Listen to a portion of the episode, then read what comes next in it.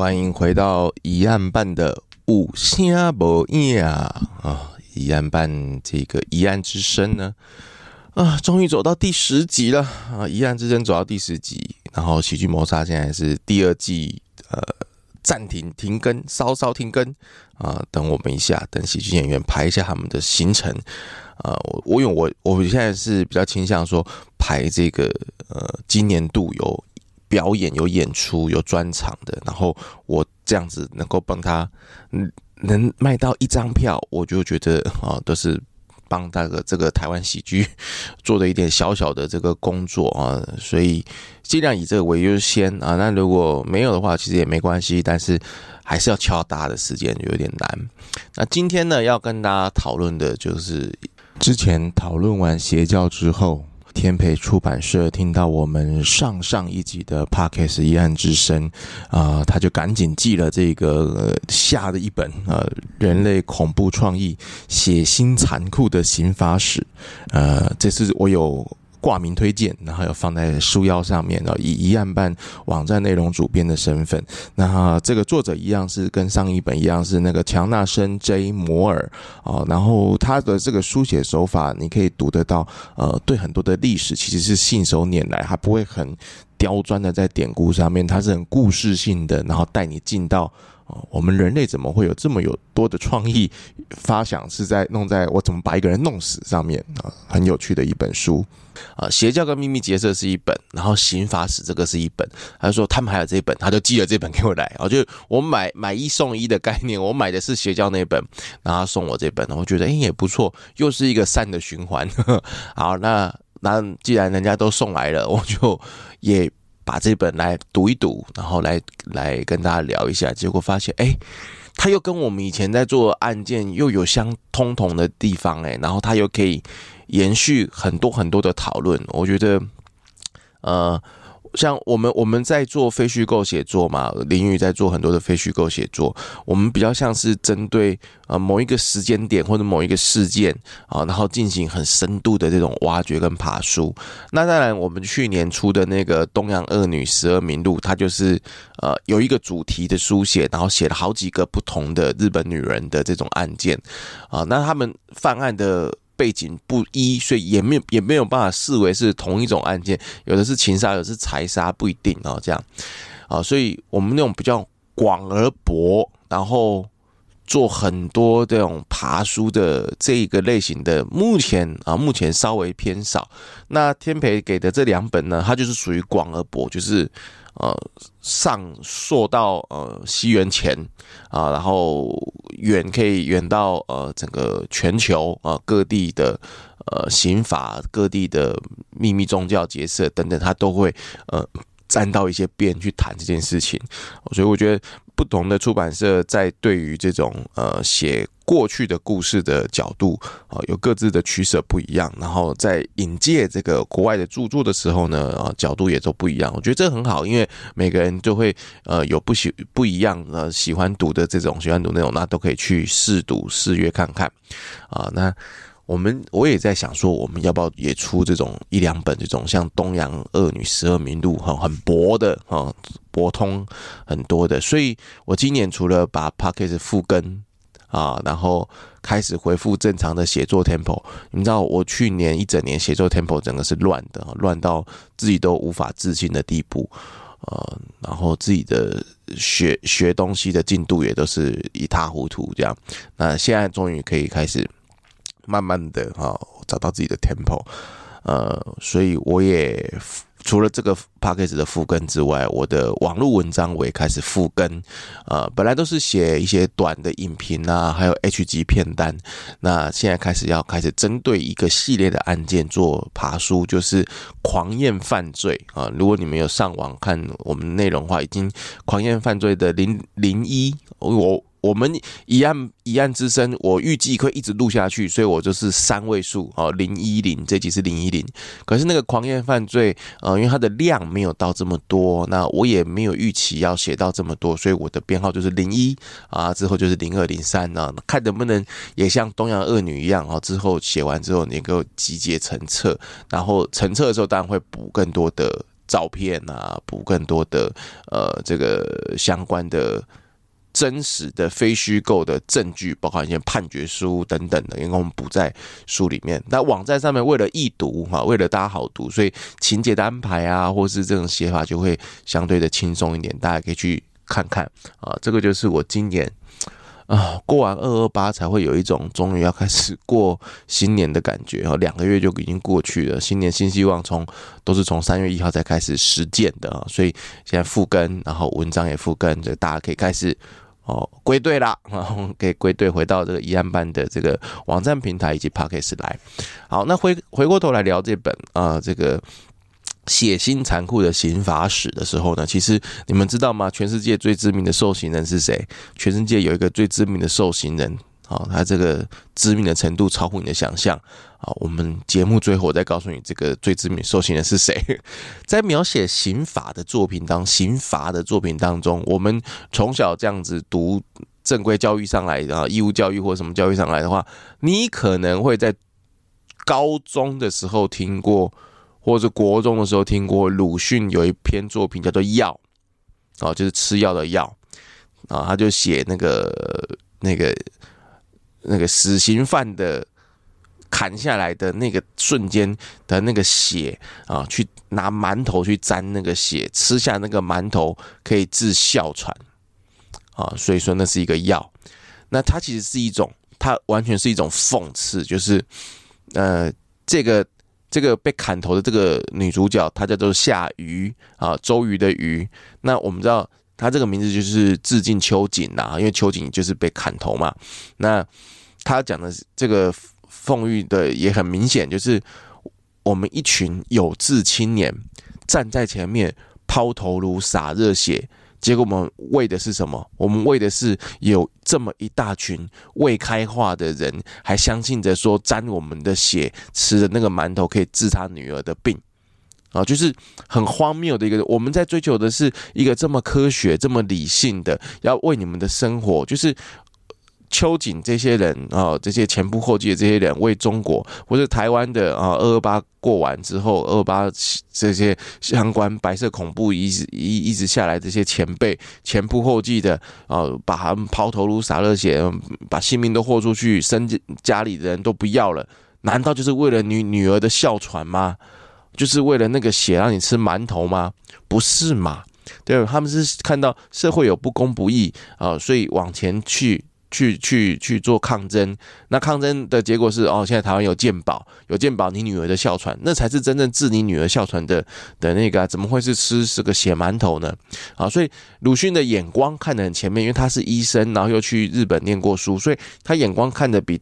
同代的那个中国人还要前面在前面了啊，所以他在写这个行刑的时候啊，呃，斩首、监斩犯人的这个这种很很粗蛮的这种场景的时候，他就写到呃，当时的中国人是如此的无知啊，多么的不开化，所以他其实是很痛心在写这个东西。他你会发现他的小说里面都有一个这种。就是你们到底在想什么？就是外面已经变成什么样子了，你们都不知道，还在吃血馒头啊、这是他的一层。那我自己在读完的另一层是，如果你们有 follow 一些社会新闻呐、或者是看一些这个脸书留言呐、就会发现，嗯、很多人都会觉得说。啊，这个关一关出来就那个，他说他精神病都没罪了啦，台湾没有死刑呐，什么什么的啊，这个应该怎样怎样啊？台湾就是这啊，你会发现他们好像都对那种好像六法全书就是唯一死刑才会满满足他们的意，你知道吗？然后或者是他们有好像有很渴望，就是那种像包青天判案，哦，龙头铡伺候，狗头铡伺候，他们在等待都是那种包青天，这是一个面向，可是。同时，这个面向的时候，相相当的声量，我们不能说这两个族群是同一群人，可是你会发现有一定比例的重叠性，就是另外一拨人认为啊，台湾都是恐龙法官呐、啊，都不会判案呐、啊，台湾的法官都乱判呐，啊，有钱判生，无钱判死啦，都是。那这两个是矛盾的，你又希望唯一死刑，然后你又说是恐龙法官判案，那如果让恐龙法官把大家都判死刑，那怎么玩呢？啊。那讲这个议题的时候，我就就我为什么会那么亢奋？为什么那么？就是因为有一个王圣人伯伯跳出来，八十几岁说他要选总统，然后他的政见，他天提出来这件事，他要加速所有死刑的执行。我的妈咪呀！听到这个时候，我真的是，我真的是不知道该说什么哎，他的想法竟然就他就是他就是这群人，他就是恐龙法官加上渴望包青天六法全书唯一死刑的的这些人的代言人。所以，如果你在听这个节目，你是在关注一案办的朋友，呃，首先一案办的立场不会是。单一的，因为我们是不同的这个写手啊，不同的人一起组组织起来。当然，我身为一个主编，我有我自己的立场啊。那呃，不管你对刑法的判准条件，你的观点是什么，你有法律专业的知识，或是你有亲身体体验的这个呃痛心的部分，你去面对，你无法你无法去面对啊等等。每个人有每个人的状况不一样，但是如果你要做到。加速死刑执行这件事情，然后你觉得是 OK 的啊，然后。你有办法支持？我真的，我真的觉得，你可以把我们一案办的文章再好好的再读一读，读一读我们的我们的想要传达的意见究竟是什么？显然不会是加速死刑的执行，绝对不会是啊！不管是哪一个执政党在执政，我们都不会希望是这样。但是我们也没有说死刑就不要存在啊，我们也没有这么的呃直接一刀切啊。我觉得这有很多的角度可以探探讨啊，很多的角度可以去讨论啊，是不是不要有假释期呀？呃，是不是怎么样？因为有的每个国家法律是不一样的啊，有的国家法律是人不能关超过三十年。哦，那你你你犯了再大的再大的罪，三十年之后你就出来了，那接下来怎么办？会不会成为社会的隐忧啊？那有的人就是有有用，有这个不能假释的这个，就是得一直关啊，判呃这个合并审判。啊，四百五十年啊，等等这种，那他就他就是关在里面老死啊，也有这种啊，所以每个国家每个国家的做法，显然这个就不会是唯一解啊，所以有很多方法可以去去考虑，可以去可以去讨论，但是把死刑犯加速执行全部杀光光这件事情绝对不会是选项，OK，拜托不要，为什么呢？因为有人做过这件事情了。已经有人做过这件事情，然后已经告诉我们这件事情会发生什么事了。就在这一本啊写信残酷的刑罚史当中，他特别提到，我们在读历史课本的时候呢，都会。谈到的啊，就是发生在法国啊，一七九二年的九月屠杀啊，有罗伯斯，呃，他这边是翻罗伯斯皮尔啦啊，那我们以前都是读罗伯斯比啦，那我们历史老师来说罗伯斯饼 哈，就你就这样记他啊，罗伯斯饼啊，说这个人呢，他就是呃，展现出这种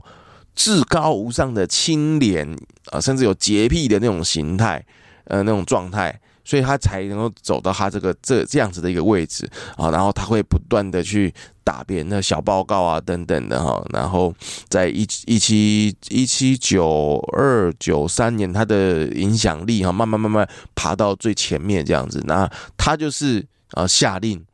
在这个巴黎监狱里面呢进行这种大规模的处决，就是为什么叫屠杀？其实他是他他不是。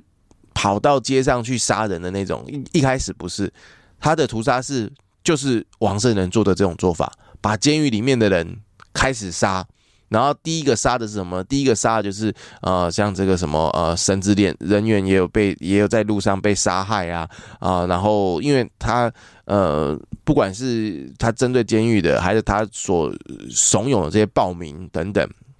啊，就就反正内外就一团乱。那至少在监狱里面的啊，就是通通都是用不人道的方式，哦，虐杀的方式，不按照法律的这种呃这种这种行刑的方式来进行他们的执行他们的刑刑期。不管就算他是要判死刑，你也是要按照规规则走嘛，按照时辰走。但他不是啊，罗布斯比尔一上来他就是。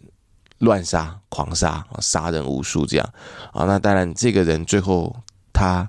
也尝到了他的苦果，他最后也被推上了断头台啊，所以因果报应呢，循环就是有时候很难讲。你把你当你是其实因果报应这件事情，它不是那种有一个看不到的力量在操作你什么，它其实是你，它其实是物理，就是你一巴掌。打在一个人脸上的时候，那个人脸会痛，然后你的手也会痛，它就是反作用力。就当你把一个社会推向杀啊，推向不断的杀、大屠杀的这个时候，然后大家开始杀红了眼的时候，其实最后的反作用力就会回到自己身上。啊，这个这个才是因果报应的原则啊，法它的运作原则跟什么什么神佛要降罪给你没有关系，完全没有关系，就是你做的行为，你讲的话，它产生的反作用力打在你自己身上啊，就这么简单啊。所以这个这本书里面啊，在探讨刑法这里面，其实它很多的篇章都有谈到说，当初去做想出各式各样刑。刑具哈，或者是刑法的这个人，然后他在施行这个刑的时候，这个刑当中有多么的荒谬，以及他呃去选择说我要对这个人施行这个刑的这个这个想法啊的这个判准标准是多么的可笑啊！我们现在看待是这样，可是，在那个时候，那那一群人，不管是欧洲人还是亚洲人，世界各地的人都会把这个视为是他们认为是理所当然。啊，可是我们现在回过头来看他的这个书帮我们所整理的，就会发现都是各式各样的很很难以置信的很荒谬。也就是说，可能二十年后、三十年后的人类再回来看，有有一年二零二三年，有一个八十几岁的老先生跳出来，他要把台湾的死刑犯统统杀光光。如果二十年后、三十年后的台湾人在看一部书或一篇新闻报道到这个的时候，就很像我们现在在看这个血腥残酷的刑法史一样，怎么会有人会有这种想法？我相信人类在历史当中是在可以是还是可以学得到一点点一点点教训的然后，一点点啊，那是慢慢慢慢的往前，然后用一种很龟速的呃这种爬行啊往前，那。这本书里面呢，它除了呃刚刚讲的罗伯斯比，他是用斩首的方式，断头台的方式斩首。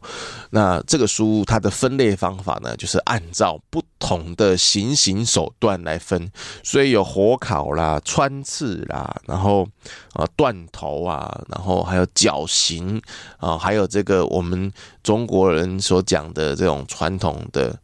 什么叫我们中国人？不管了，反正中国人传统所讲的这种，哎、这个叫什么？割节形啊，就是把肉一片一片割下来啊。那个《正气歌》里面有没有就提到要饮这个葫芦血，有没有要喝？敌人的血啊，食恨不得这样食肉寝皮啊，吃他的肉，睡他的皮哦。其实这种画面蛮恶心的，睡人的皮，好好血淋淋的这样啊。然后呃，台语也有一句话啊，我帮这本书写一个简单的推荐，也有提到，就是台语有一句话叫做“八婆得车坑”呢啊，“八婆得车坑”或“八婆得车坑”呐，就是把那个人的皮剥下来之后，去装那个车坑，坑就是那个米。打下来的那个那个壳啊，因为以前都是物尽其用啊，那个米壳它可以做一些引火燃火用的东西，它它的它的那个燃点很低嘛，它可以烧东西，可以烧柴啊什么的，然后它也可以保保温保暖，可以放鸡蛋放鸭蛋，然后可以保护那个柑橘类，可以让它的这个效期比较长。以前没有冷冻设备，所以米糠在以前是有很大的妙用。那用什么装呢？用你的皮来装，哈，或者八婆得抽坑，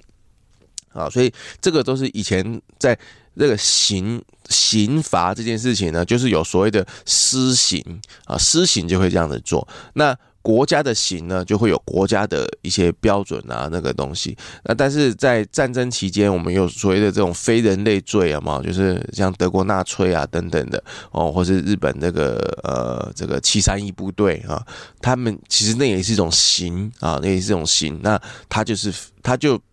他是用国家的力量、国家机器的力量动员去执行这个刑，所以在那个当时那个时空，他是合法的哦，他是合他们国家的法律的啊。可是他我们现在回过头看，他其实他其实是反人类的啦，因为他做这种种族清洗这样子的事情，其实是呃在。呃，各个国家来看呢，其实都是必须要被检讨的，所以我才会说，人类的历史是会进步的啊，很缓慢的进步啊。那谈到行的时候，刚开头讲到文学，是因为我看这本书的时候，一样的就会，因为他在讲西方，然后你就会开始想用文化文化研究、文化比较就在讲这件事情，就是你看别人，你是透过看别人啊，找到自己呃，透过观看别人的东西，然后在自己的东西里面建立出自己的一套观点。所以，当我在看那个呃西方的刑法的时候，诶，我就回过头看，那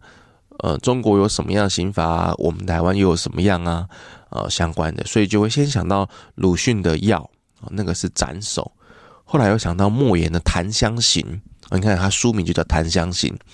啊，《檀香刑》它里面也有斩首啊，那个、那个、那个谁，那个谁的公公哦，造假有没有？就是他说他当差，然后砍杀人无数，当刽子手嘛，杀人无数啊。他说他的形容是说，他杀的那个人头啊，比那个比那个县里面一年产的那个西瓜量还要多。台人刚才不西瓜赶快，然后就是。就是那个状态，啊，这是他，这是这是他里面谈到刑的时候啊，斩首刑啊，他其实你去看，你会发现莫言在中国其实是一个很独特的存在，就是他一方面又不断的批评这种传统中国古中国一些呃很奇怪的现象，很奇怪的，就是跟鲁迅的那种味道有点像。那这件事情本来在呃。中国人民共产党的这种领导之下是很好的啊，破四旧立四新嘛，所以呃批判封建体制这件事好的。可是你会发现，那他很多东西写的时空背景其实已经过渡到中华人民共和国统治的底下的中国，然后正在发生这样的事情啊，然后他其实也也也在也在影射了啊某些东西，但是诶，他还是。很平顺的啊，在中国可以出书，然后当政协，当是政协吗？还是什么？我不知道。反正跟国家的这个关系也没有算打坏，所以然后这个人还是蛮厉害的，哈，有点料。这样除了他的作品有料之外，哈，他的这个处世之道，哈，也有他的智慧所在啊。那这个书里面讲的书名的《檀香刑》，其实是嗯。在在这个刑法里面，在这本书也有提到，它其实类似那种穿刺刑啊，它就是准备那个檀香檀香木，嗯，他那个檀香不是那种我们点的那个线香啊，它是煮那种粗的那种木檀香木啊，然后先放在那个香油里面哈，然后煮煮煮煮到那个棍子都很滑，就是让它你因为你知道木会吸油。然后还把那个油脂吸到那个里面去，像我有我我有那个木的碗啊，木的盘子啊，用久了之后它会变得很光亮。那个光亮其实就是你的手垢啊，你吃饭的饭菜的油啊，然后就吸进去了。然后你外面已经洗掉了，可是它木质已经在里头了，这样。然后吸吸吸吸吸了油之后呢，就把那个人呢绑五花大绑啊，然后屁股朝天啊，就是趴着趴着之后呢，就把那个棍子就。从那个肛门就这样捅进去啊，然后还要用敲的啊，然后因为那因为呃，他这个刑法的目的不是要取性命而已啊，而是要凌迟他啊，然后慢慢的取他性命，所以他的这个这个过程就是会会很缓慢啊，会很长久，然后你没有办法动弹。那为了让你可以。呃，在这个刑期可以延续的比较久，他们甚至还会喂你喝人参汤。啊，就补充你的 元气啊，补充你的营养，让你在这个行度会拉长，然后就就是就是这种凌辱啊，可是最后还是你就会，你就会下面。下面那个，你就会内部就破裂啊、出血，然后腹膜炎等等，反正都会发生啦。就是所以最后该发生的事情，发炎等等该发生的事情，该死的就还是会死，只是你会变得很被拖得很漫长啊，它非常残忍的一种刑法。呃，那这个东西是檀香刑里面所写到的。那这个书里面呢，其实也有谈到哈，类似像这种呃。粗的木棍，然后或者是这种呃，针对下体啊，针对针对嗯这种带有羞辱的方式，然后进行拷问啊。他其实有一个篇章就专门在谈这种拷问，就是我可能没有真的要要你的性命，但是我是透过这种方式想要问出我要的答案啊，用这种那还有另外一种，在书里面也有提到的啊，就是除了拷问，拷问，我们如果看西方的这种拷问史啊，很快的就会想到那个女巫审判啊，因为女巫审判的时候呢，其实也会也会用针对他们的下体来进行呃刑罚。那女巫审判大概就是发生在呃十中就中世纪啊，大概从十。三世纪左右，呃，十五世纪是德国出版的那本叫《女巫之锤》的的那个呃审判女巫的方法和守则啊，以及辨别女巫的守则啊，它是十五世纪出的。那可是。在十三、十四，其实就一直有这样子的零零星星的事件，然后一直到我们之前有讲过的那个美国塞勒姆的啊一一六二几年的事件呢，到十七世纪一直延续下去这样子啊。那在女巫之锤里面呢，它其实就有提到几种这种呃辨别女巫的方式啊，其中一种是用火啊去火烤，就是这个还没有要火刑，火刑用在女巫身上。把女巫烧死这件事情是最末端，就是我要把一个女巫烧死之前，我得先确定她是女巫。然后我要确定她是女巫呢，就有几种方法啊。那其中常见的一种呢，就是用火去烤，火烤就是让她去呃拿这个烧过的铁啊，或者是呃让她赤脚走过那个烧红的铁器或是什么农耕具等等啊。然后走完之后，你手你也碰趴嘛，你会你会。起水泡啊什么的，然后就等。啊，你的手泡水水泡什么的啊，如果有伤啊，那表示你是有罪的啊，因为你这个东西是，然后如果没有伤啊，那你还是有罪的啊，因为正常人会有伤啊，那你有恶魔魔鬼的加持，所以你没有伤啊，那你为什么有伤是有罪的呢？啊，他们一直说法就对，反正不管怎么样，你就是有罪的啊。另外一种就是用烟的。啊，就是把女女巫好像那个浸猪笼一样哈，绑一绑，然后丢到水里面啊。如果飘在水上，那就是女巫了啊。那如果沉到水底啊，那你就不是女巫啊，你只是活人。可是沉到水底，基本上就死掉了啊。所以也是没没有没有逃生的这个余地啊。然后相关类似的就是像这样。那其中有一种就是跟穿刺有关的，就是呃，他们相信女巫会。流呃会流血啊，然后流下来的那个血呢，他如果已经跟恶魔打好契约的话，他流血可他不会痛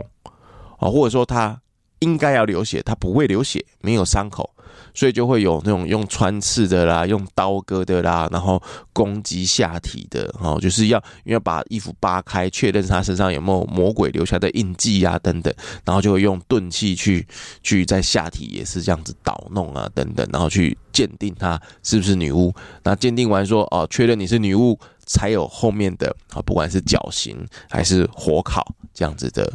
呃，处置这样，所以这个是呃，在中世纪。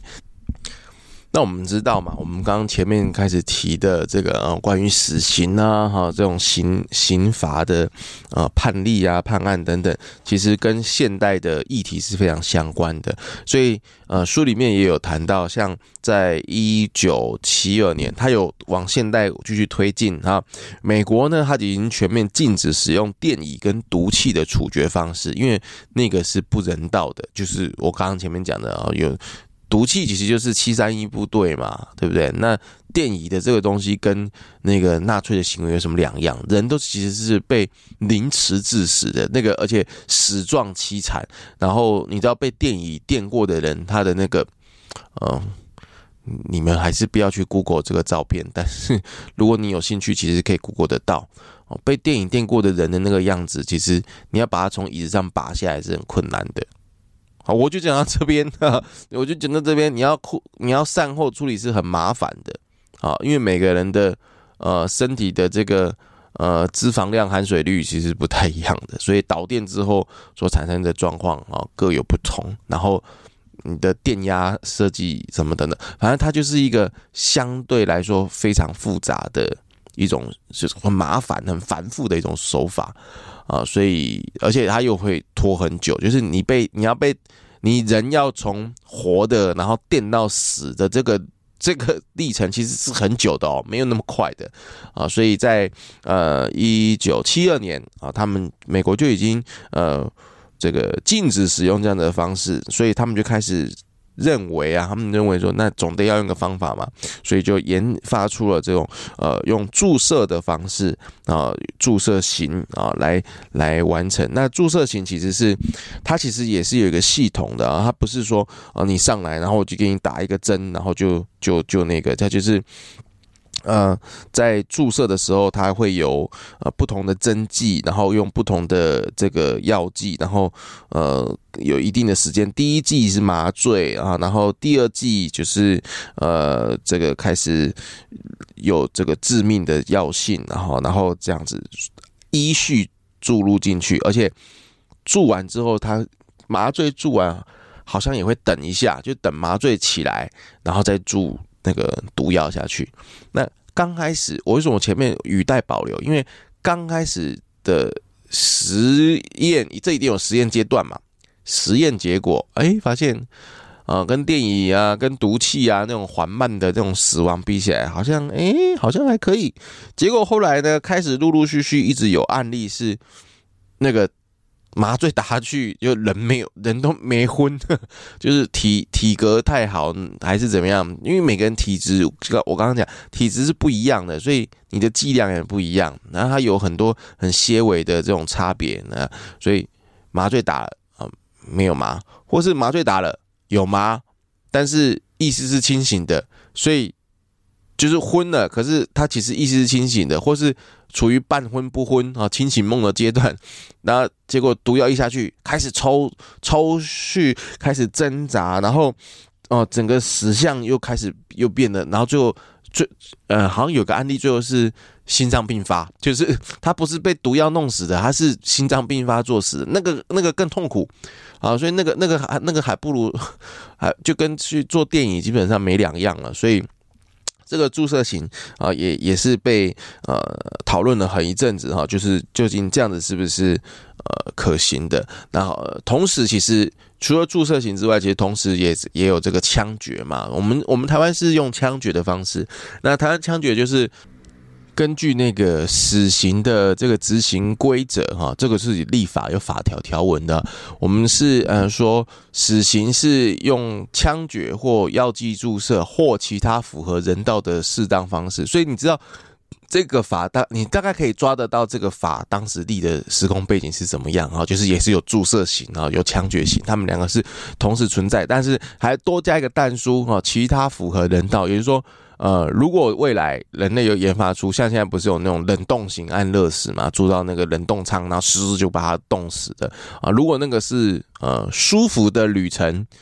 那说不定以后也会变成是这样啊。但是不管是怎么样呢，他说在施施，因为我们是用枪决，所以他的接下来条文都是以枪决为主。在施用枪决的时候呢，要先施打适当的这个麻醉剂，就是要先让。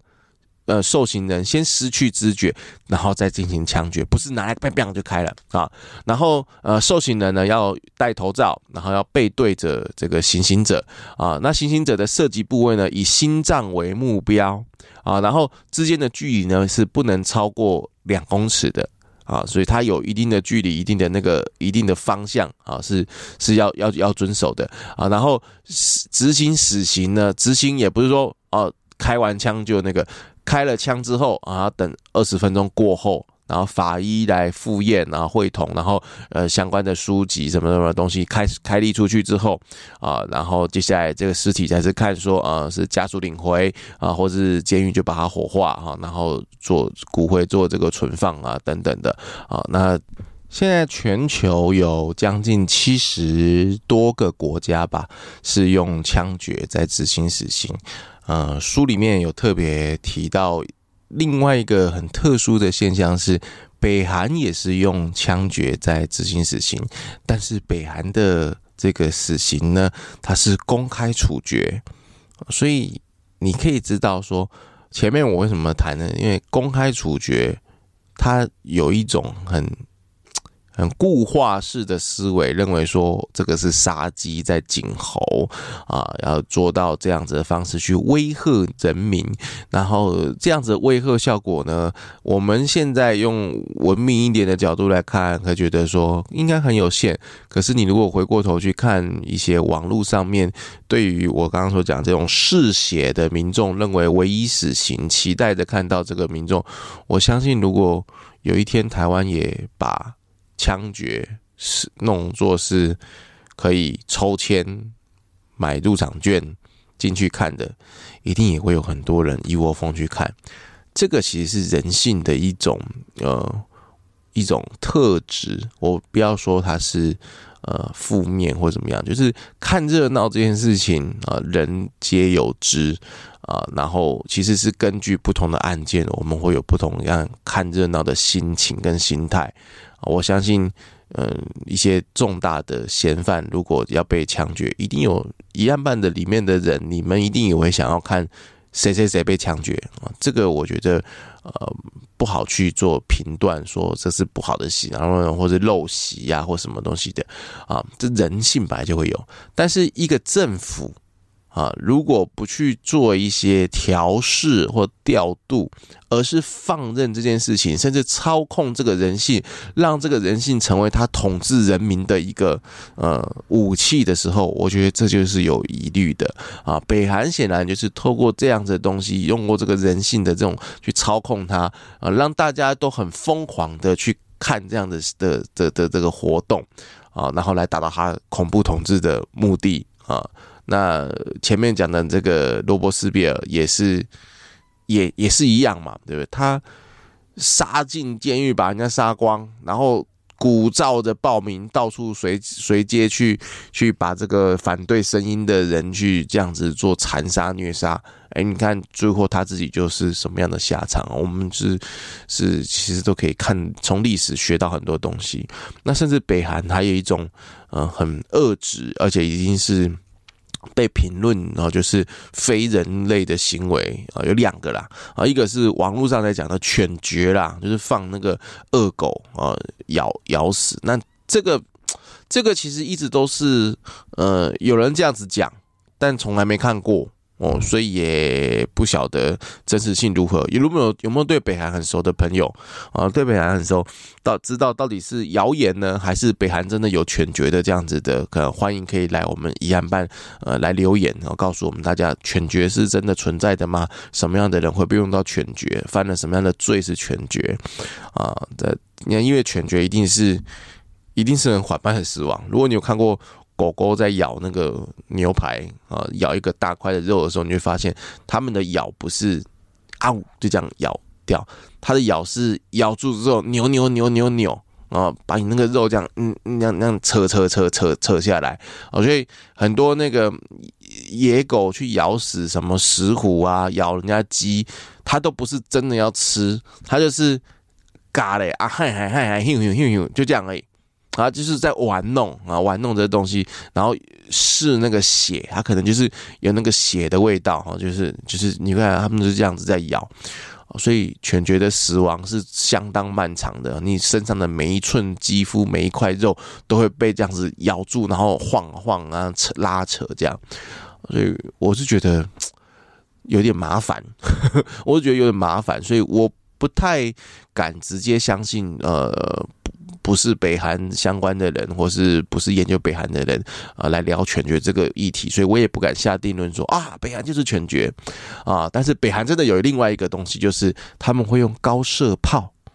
来对于这个呃危害国家主体意识啊，危害国家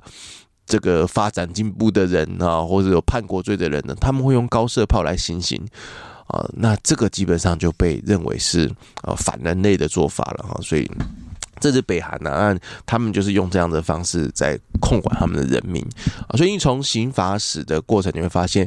它其实是有层次、有层次递进的，就是呃有一种刑法是他没有要你赎罪，他没有要给你赎罪的机会跟观念，他就是要凌迟你啊，他就是要。一一寸一寸的去去去这个凌迟啊，在这个过程当中，他可能享受到一些快乐或什么之类，不知道啊。那这是一种像檀香刑啊，或什么。那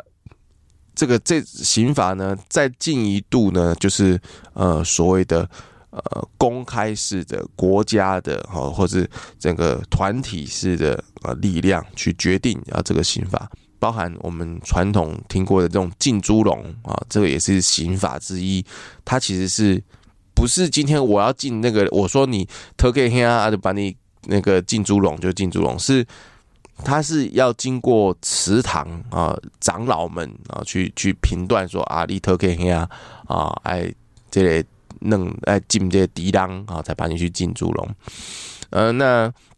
其实讲到浸猪笼，我就想到我们还有另外一个这个很知名的人，他也是呃被刑被刑罚，然后被这种呃私刑虐死的啊，就是我们台南最知名的哈府城，或者是可以说是台湾第一女鬼啊陈守娘单鸠牛啊，她就是。老公过世嘛，所以她就守寡。那守寡之后呢，她的婆婆呃想要把她嫁给有钱人，所以就逼她嫁啊，就死不嫁啊。那死不嫁呢，就不给她放饭啊。然后呃，在原文叫做啊任其冻馁啊，就是让她受冻啊，不不让她吃饭，饿肚子啊。那她还是不肯嫁。后来她的婆婆就跟她的小姑两个合谋啊，把这个陈守娘绑在那个板凳上啊，那那个板凳应该就是应该是我们那个医疗啦，啊，就是长的那个板凳啊，然后应该就是把腿推开了或怎么样，然后拿锥刺其阴，就拿那个尖锐的东西呢，就开始刺他的阴部啊，然后最后陈守娘就大嚎而毙啊，就是大哭大叫而死亡啊，就是。攻击他的下体，这样，然后那个锥其实就是，其实我们前面讲檀香型嘛，那这是他他们只是反正做法都是一样，捅的地方不一样，然后目的其实就是一样，所以你从。呃，我要我要虐杀你，虐待你啊，然后到这种呃这种团体式的然后私刑啊，动用这个东西，然后再到国家动用刑法，这个真正的刑法其实是国家要去处罚某些人，然后要维护这个正常的秩序运作，所以才会有刑法的诞生。所以刑法的观念并不是。我现在的刑法观念，如果还是说我就是要虐待你，我觉得凌迟你，那个就是那个就是原始人的思维了。所以没有什么把什么死刑犯全部都那个，这刑法真正存在目的其实是矫正，我们叫做矫正署啊，我们是要矫正这些有问题的行为啊，矫正这些人，然后让他们能够回到正常人类生活啊。那如果不行的话，再再用看用什么样的方式去进行呃不断的教育或者怎么感化，或者是。真的都不行了，然后他就透过呃，我我自己是支持，就是没有假释的那种刑刑度哈，就是真正的无期徒刑啊，就把让他在这个地方不要再跟人类啊，就正常人类相处。然后，但是我觉得啊，夺去他的性命啊，对于他所害的那些人。真的有点太便宜了，我不是觉得呢，我是觉得太便宜他了啊，那个太太容易了，too easy 啊，你把他关起来还好，还还是才是慢慢的这个让他去思反省啊，思思维这样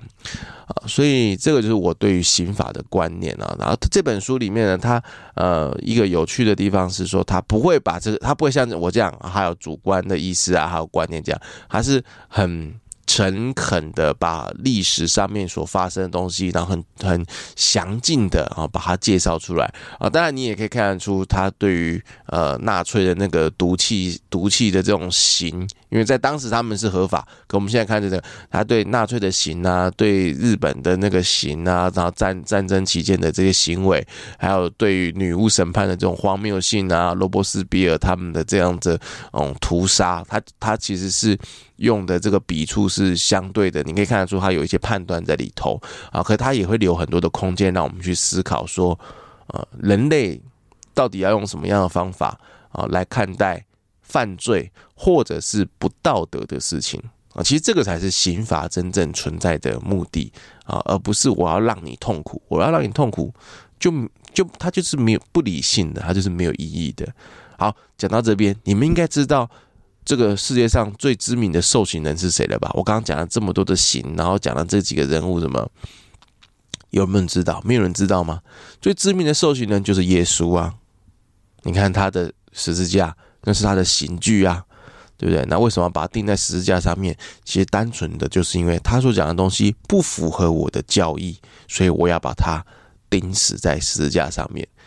耶稣从来没有做过，耶稣被钉上去，他没有做过什么杀人放火，他也没有做过什么邪淫的什么东西，他就只是因为他讲的话顶撞了当时的拉比啊，顶撞了当时的教义，顶撞了当时的社会风气，他去拥抱这个这个妓女，拥抱这个麻风病人，他跟贫苦的人站在一起啊，他所做这件事情是有问题的啊，然后他又。展现出他似乎是天父的儿子等等的啊，有这样的暗示明示啊，所以他就被钉在刑具上面啊。所以十字架是一个刑具。那有些人可能会觉得很奇怪，为什么基督徒会反而拜一个崇拜一个刑具啊？为什么要拿一个十字架？所以其实从这个里面你就可以知道说，基督教其实它不会是一个跟呃。什么很成功的人士、精英啊，赚大钱？他一开始其实真的不是这样子的形象，他是被迫害的宗教，他是呃跟穷苦人站在一起的宗教啊，所以我们可能要用一些更理性的角度哈，或者是回到圣经的原文里面去去来看待这些事情。呃，以上呢就是今天这一集，终于来到第十集的呃疑案之声啊、大家可以去来看看啊天培文化的这两本书啊、呃，一个是人类的恐怖创意啊，血腥残酷的刑法史，以及呃前面我们有讲过的这个关于邪教啊、秘密会社跟邪恶教派呃这两本书啊，我是重大历史悬疑案件调查办公室网站内容的主编唐墨啊，如果你们有想要听什么的题目，也可以到我们的网站来留言告诉我。谢谢大家的收听，谢谢。